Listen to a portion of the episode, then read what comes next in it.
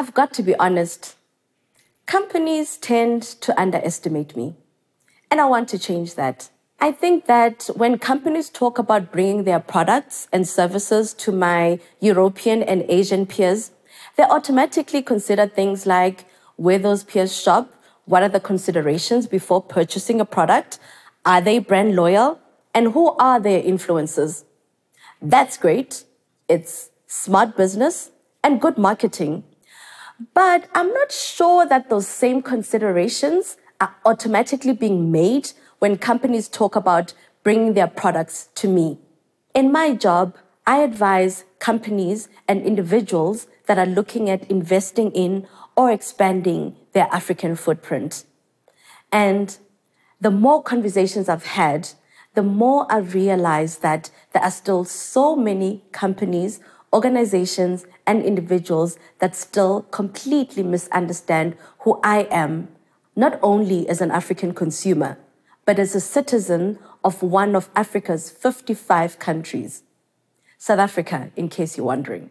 That's a real shame because these misconceptions will make it hard to win my share of wallet.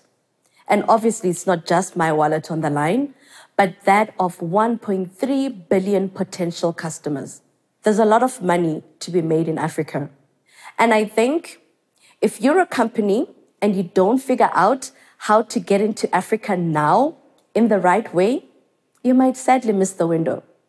So let me help you by debunking some of these myths and misunderstandings around Africa and its citizens. The first myth Africans are cheap.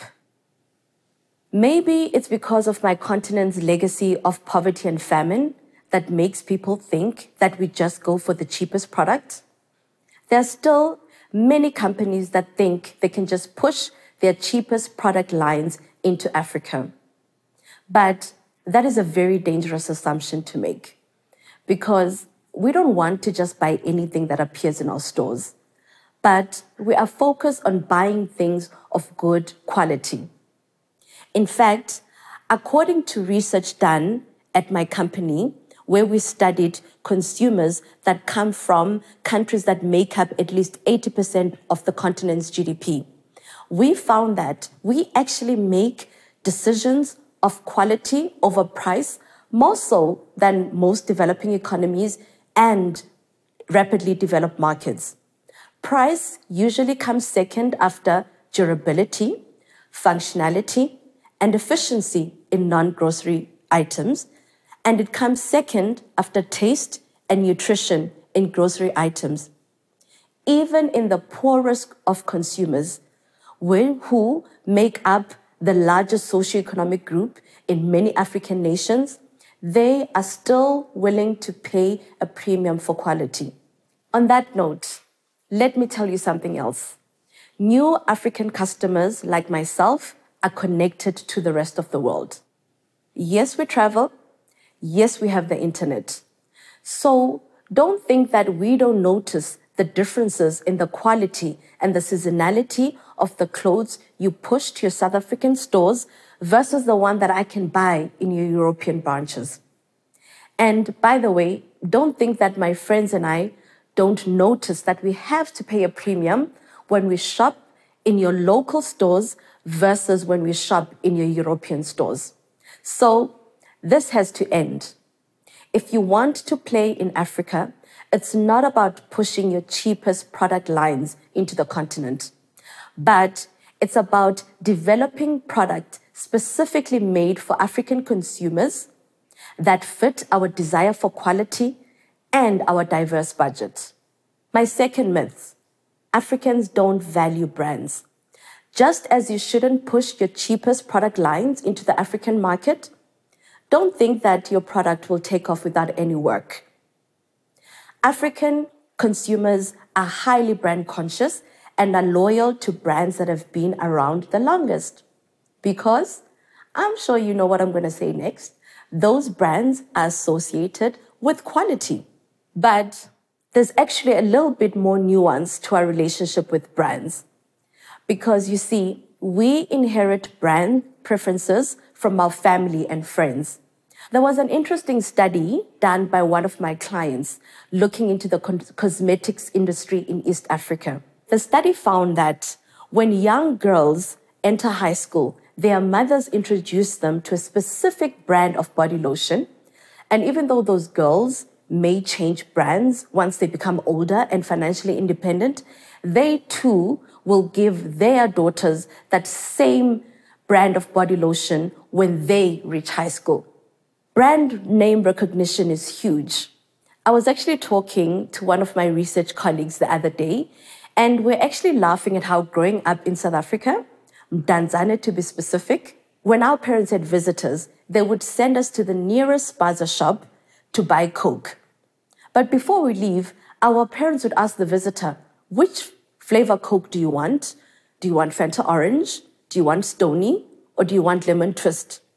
And in fact, up to today, in many South African homes, soft drink is referred to as Coke, toothpaste is referred to as Colgate, margarine is referred to as Rama, and the list is endless. So, what does this mean? This means that if you want to try and enter African markets, you need to give African consumers a reason to believe that your brand is the best and your brand is of high quality.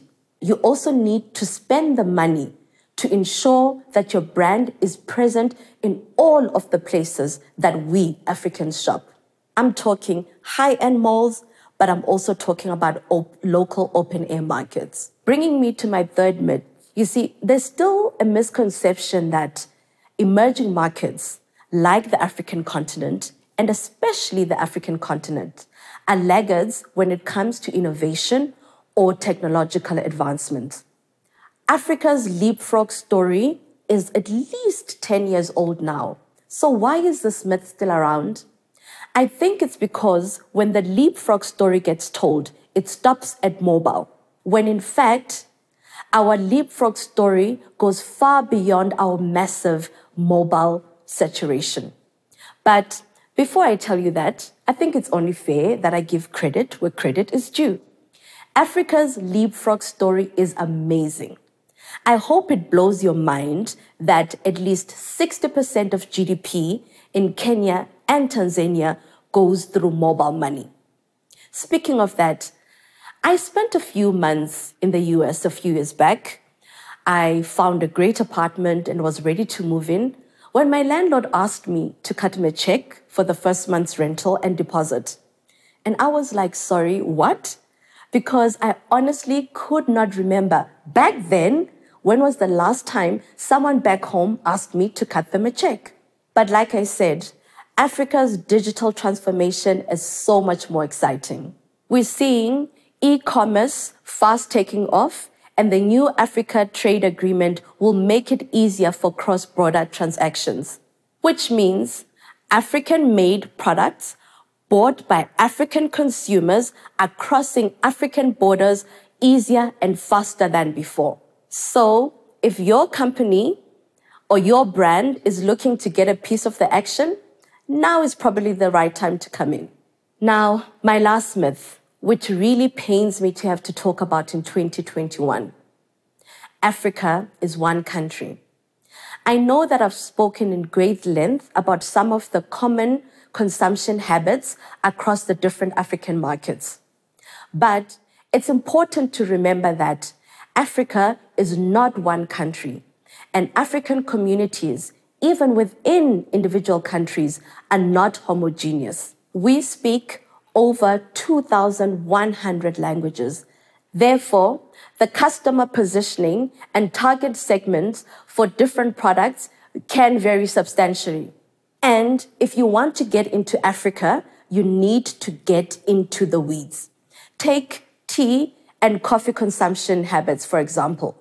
Moroccans prefer to purchase their tea in traditional markets Kenyans prefer to purchase their tea and coffee in supermarkets, while Ethiopians prefer to purchase their products in local kiosks. Local culture also has a big influence on what we buy and where we buy. Take me and my group of girlfriends, for example. When you look at this 10 group of girlfriends, On paper, we're the same. Young black middle class females that grew up in one of South Africa's major townships came to Johannesburg to pursue tertiary education and employment. Some segmentation studies refer to us as black diamonds, members of South Africa's fast growing, affluent, and influential black community. But if you really do your homework, you will first appreciate that this group of 10 girlfriends is made up of five out of South Africa's 10 ethnic tribes. And even though our tastes are heavily entrenched into the urban culture of Johannesburg, our respective traditional culture still influences what we consume and how we consume it. And it's easy to see if you just open our respective pantries. So, if you want your products to thrive in the diverse African markets, you need to do your homework you need to take your traditional segmentation plans one or two levels deeper. Yes, it's more work, but my continent is worth it. I want to leave you with this. A share of my wallet is here for the taking, but not for long. African businesses are booming, and trade across our 55 countries is getting easier and faster by the day. So, it won't be long before non African products are less desirable than the ones that we make here at home. So, if you want in, great, come join us. But do it thoughtfully, do it intentionally, spend the money, and for goodness sake, don't underestimate us. Don't underestimate me. Thank you.